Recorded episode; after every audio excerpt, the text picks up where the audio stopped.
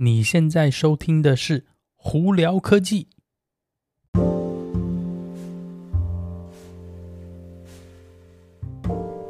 嗨，各位观众朋友，大家好，我是胡老板，欢迎来到今天的《胡聊科技》。今天美国洛杉矶时间七月十八号啊，星期一，哇，又是一个风和日丽的大太阳一天。我现在。哇，一大早外头就非常非常热哦，所以最近真的是很热，所以大家呵 呵记得要出门的时候肯定要多喝点水，避免中暑哦。好啦，今天有哪些科技新闻？今天跟电动车其实蛮多的。那苹果有一些新闻啦。那在这些之前呢，我们先来聊 IG。我刚刚看到了一个这个蛮有趣的东西，是 IG 要开始付费会员的制度哦。就比方说，呃，有点类似 YouTube 的这个付费会员频道的概念是一样。基本上说，你可以有。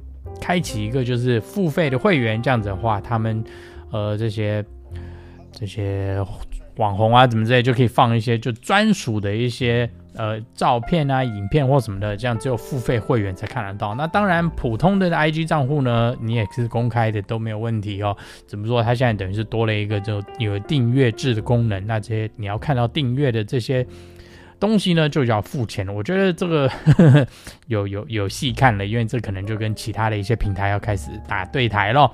那再来，它会不会开放就是嗯十八禁的东西呢？嗯，之后大家就慢慢看咯。好，那苹果这方面呢，大家上星期呢，大家应该就知道说那个最新的 MacBook Air M2 晶片的 MacBook Air 呢，诶已经开始贩售了。那周末呢这一过呢，就很多陆陆续续的这些网络评测数据啊都出来了。呃，简单来说呢，第二，这新一代的这个 MacBook Air 呢，这比上一代的 MacBook Air 非常好，好很多。但是，但这边有个但是，因为它涨价的关系，所以性价比来说，呃，各位呃观朋友跟观众呢，可能就要考虑到说，是不是 M1 的 MacBook MacBook Air 呢，是一个比较好的性价比，因为没有涨价。简单来说，他们两个的 M2 跟 M1 的晶片呢，在基本的文书处理上，你不会感觉到差别太多，你可能只会感觉到一些可能续航力的增加，但是整体上来说，晶片的部分呢，呃，以正常的文书处理，你感觉不出来，除非你今天是可能是往那个剪辑啊、剪片的部分呢，你可能才会有一些感受到差别哦。但是呢，在 M M2 的 MacBook Air 跟 M1 MacBook Air 主要呢，像比方说荧幕的重新设计啊，还有外观的设计，以及呢增加了 MagSafe 的在呃新的 MacBook Air 上的，或许呢这个是值得呃大家去再多看一下的哦。性价比来说呢，可能还是以 M1 的 MacBook Air 会比较好，呃，但是以未来的使用。呃，时间的更长的情况下，我可能 M2 的 MacBook Air 会是比较好首选啊。再来那两个新的颜色真的非常漂亮，所以有兴趣的朋友们真的可以去看一看哦。好，那我们再来就聊一些电动车的那个新闻了。呃，Polestar 3。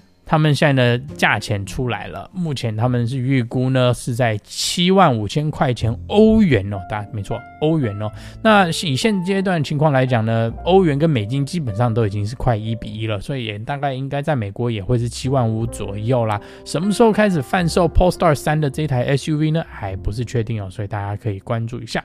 好了，特斯拉的新闻哦，这几天的特斯拉新闻蛮多的哦。呃，Elon 呢，他有在 Twitter 上头发言，是说，哎，如果这个通货膨胀就 inflation 呢开始稳定呢，并且开始下降的情况下呢，哎，特斯拉就会决定要降价。对，你没听错，车子会降价。什么时候呢？不知道。那这个通货膨胀什么时候会真的会稳定下来呢？其实真的很难说。所以大家。也不要期望说哦，他特斯拉一说哦，他可能会降价，那你就等到后来哦，因为，嗯，你等等等等等，他如果真的不降的话，你只是时间成本上头的损失，所以这个东西大家自己还是要评估一下会比较好。那再来呢，FSD Beta 十点十三呢，基本上应该是马上就要出炉了。呃，整体上来说呢，呃，大家也看到它的 Release Notes 上面写的，基本上就是很多的这些反应的更新哦。嗯，那实际开起来状况还是我们等到真的大家拿到手了，实际在测试呢，实际有体验了以后再跟大家分享哦。好，那另外一个这几天呢，就是也有跟大家聊到，就是特斯拉的第四代哦，就是 Version Four 的超级充电桩的设计呢，哎，出炉了。它跟呢之前的那个、Version 三。呃，不，Level 三的这 Supercharger 还有 Version Two Supercharger 长得不太一样，它比较偏向于早期的我们小的小型的超充站的设计，只是它变得比较高一点哦。那目前呢，呃，还没有确定说什么时候，呃，这个 Version Four 的那个超级充电桩会开始使用，并且也不是很确定说上头会不会增加 CCS 接头。那为什么会说到它不知道会不会增加 CC 的接头？因为现在呢，呃，特斯拉在跟美国联邦政府呢是有在谈说，呃，政府是希望特斯拉呢可以。把它的超充站呢增加 CCS 接头，这样子大家不光是特斯拉的车子都可以使用哦。因为以目前情况呢，它特斯拉超充站在美国是最完善的。那这个时间轴呢，目前还不是很确定的，但是他们现在是有在讨论。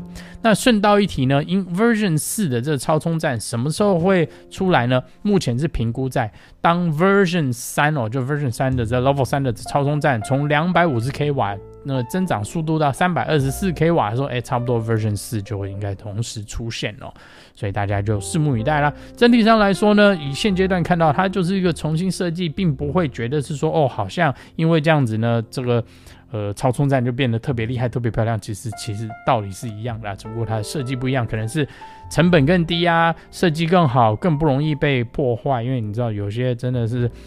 唉，脑袋有问题的人呢，真的会去破坏超中站哦，真的不懂他们在想什么哦。好了，那今天就跟大家分享到这里。大家如果有什么问题的话，可以经过 Anchor IG 或 Facebook 发简讯给我，有机会可以到 Clubhouse 上台来跟我们聊聊天哦。那有看 YouTube 的朋友们，可以在 YouTube 上都搜寻胡老板，就可以找到我的频道啦。今天就到这里，我是胡老板，我们下次见喽，拜拜。